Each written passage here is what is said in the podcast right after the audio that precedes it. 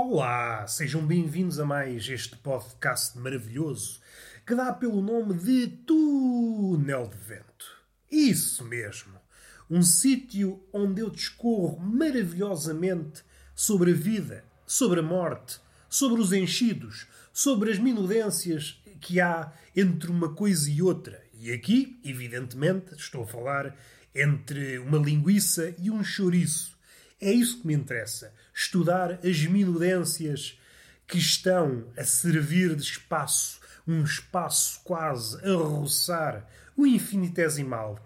Nós, para nos distanciarmos, para tornar abstrato o chouriço, nós gostamos do detalhe. Uma coisa mínima que separa duas coisas aparentemente irmãs. É isso que nós queremos. Somos amigos do detalhe e somos amigos da bufetada e somos amigos do diálogo, somos amigos dessa coisa toda. E é isso que às vezes cria confusões. Tu és amigo de quem? Ah, eu sou amigo do diálogo, mas também sou amigo da bufetada. Isto já de si cria quesílias. Então você é amigo do diálogo e é igualmente amigo da violência. Você decida-se. Não, eu não quero decidir, eu sou amigo dos dois, já somos crescidos, acho que posso ter dois amigos, posso ser amigo do diálogo, da violência. Não, não pode. E isso dá aso a zaragatas. E havendo zaragatas, qual é o veredito do juiz? Você, afinal, é mais amigo da violência. E essa pessoa, que por acaso até posso ser eu, porque não? Já que estamos a falar de zaragatas, já que estamos a falar de amigos de, de bufetadas, por que não? Por que não dar o corpo ao manifesto, que é um corpo tão bonito, tão apto a levar pancadaria? Há corpos que não se aguentam à porrada, como se costuma dizer. Não tens cara para uma chapada. E isso é triste. É pá, é triste. Então uma pessoa não está capacitada para levar uma chapada.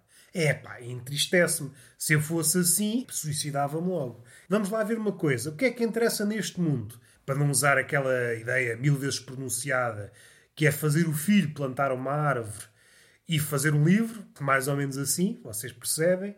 Houve aqui um aroma de galhofa o que interessa é Zaragata. O que interessa é isso mesmo. Ser amigo da Zaragata, ser amigo de. ajuizar as coisas devidamente. Porque nós sabemos. Eu sei que a uma mente mais clara, uma mente mais lúcida, poderá oferecer uma certa resistência a esta ideia de ser amigo de coisas tão antagónicas. Ah, eu sou amigo do diálogo. Sim, senhor, nada a opor, mas também sou amigo da violência. É pá, assim não pode ser. Primeiro que tudo, uma pessoa, no seu cotidiano, está pejada de contradições. Não me cabe a mim ter uma veia de diplomata. Eu não quero que as coisas se resolvam via passou bem. Não, eu, eu quero que as coisas se resolvam humanamente. E como é que se resolve as coisas humanamente? Ou é pela via do diálogo, ou é pela via da violência. Uma coisa ou outra. Não consigo. Eu acho que seria uma pessoa mais pobre se tivesse que abdicar quer do diálogo, quer da violência. Eu sou aquilo que sou com essas duas amizades. Uma coisa que estava cá dentro e é poucas vezes falado, e nestes tempos radicais, há os radicais do diálogo, há os radicais da violência. Não, eu sou uma pessoa moderada. Eu quero diálogo e quero violência, porque é isso que me faz humano. O ser humano é o senhor da palavra, mas também é o senhor da cólera. Mais uma vez, entramos aqui nos domínios de Homero. Podíamos classificar as suas duas obras consoante estes dois critérios. Ilíada é o homem enquanto senhor da cólera, a jornada é mais o homem senhor do diálogo, amigo do diálogo.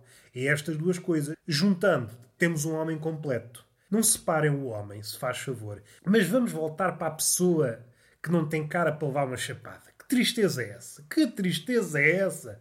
Nós estamos no mundo para ter uma cara disponível para levar uma bufetada.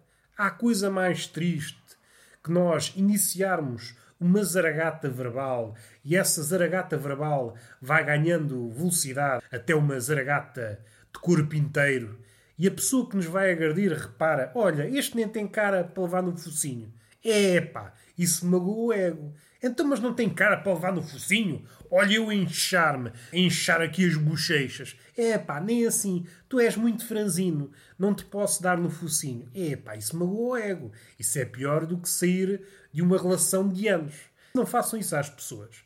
Eu acho que inconscientemente Eu ajudo o mundo. Cada um ajuda o mundo à sua maneira.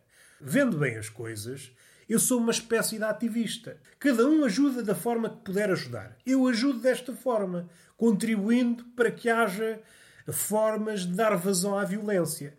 Eu, enquanto gordo, tenho uma cara bolachuda.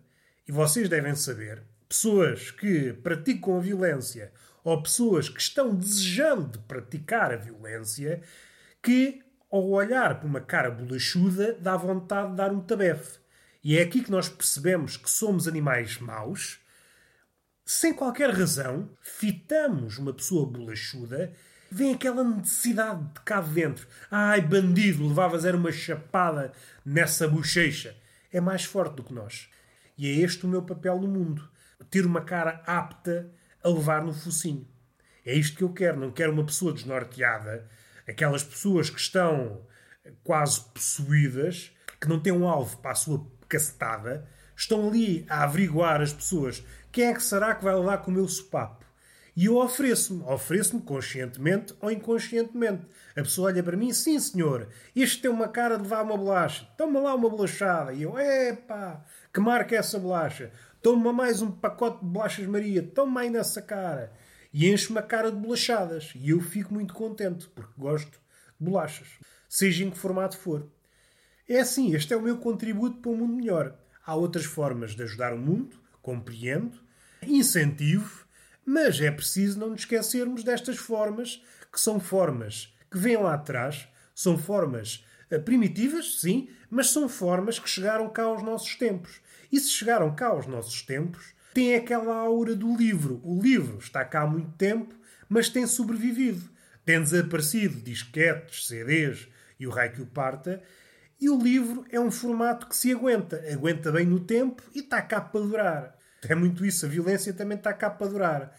Outras ideias já apareceram, desapareceram, algumas várias vezes. Há ideias que são uma espécie de Krillin. Estão vivas, morrem, voltam à vida, depois morrem. E assim, até à náusea, até percebermos, é pá, esta ideia, não podemos contar com ela. Vamos lá agora pensar numa merda. Vamos lá pensar numa merda que eu, como disse, sou um merdólogo e tenho que analisar as merdas com miolo de gente.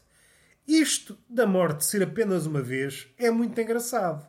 E é isso que lhe confere um grau de solenidade, um grau de grandiosidade, de despedida. A despedida só existe porque é única. Imaginem que vivíamos num planeta em que, em vez de morrer uma vez, morríamos sete vezes ou nove vezes como os gatos. Não sei qual é a versão mais correta, já ouvi histórias. Ah, os gatos vivem sete vidas, outros vivem nove vidas. Epá, não sei. Não sei que vida é deles. Só sei que o olhar da maioria dos gatos me causa arrepios. E agora até vos posso contar uma história.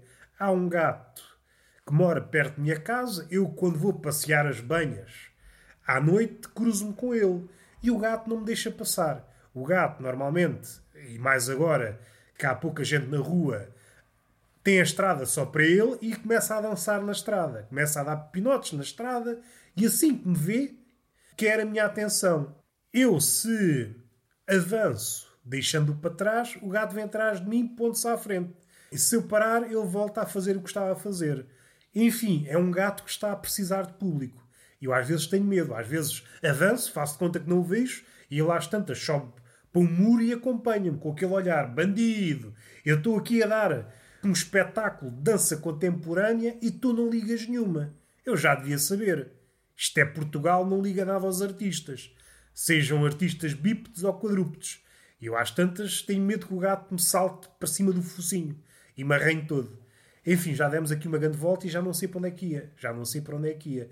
Porque a vida é assim, meus amigos. A vida é assim. Esquecemos das coisas, que é o que acontece com os velhotes com Alzheimer.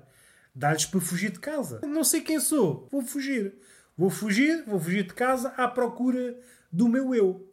E isto pode parecer uma viagem cheia de drama, mas no fim de contas estou a replicar, ainda que de forma esquecediça, a jornada de Ulisses. Vou ver quem sou, então sai de casa.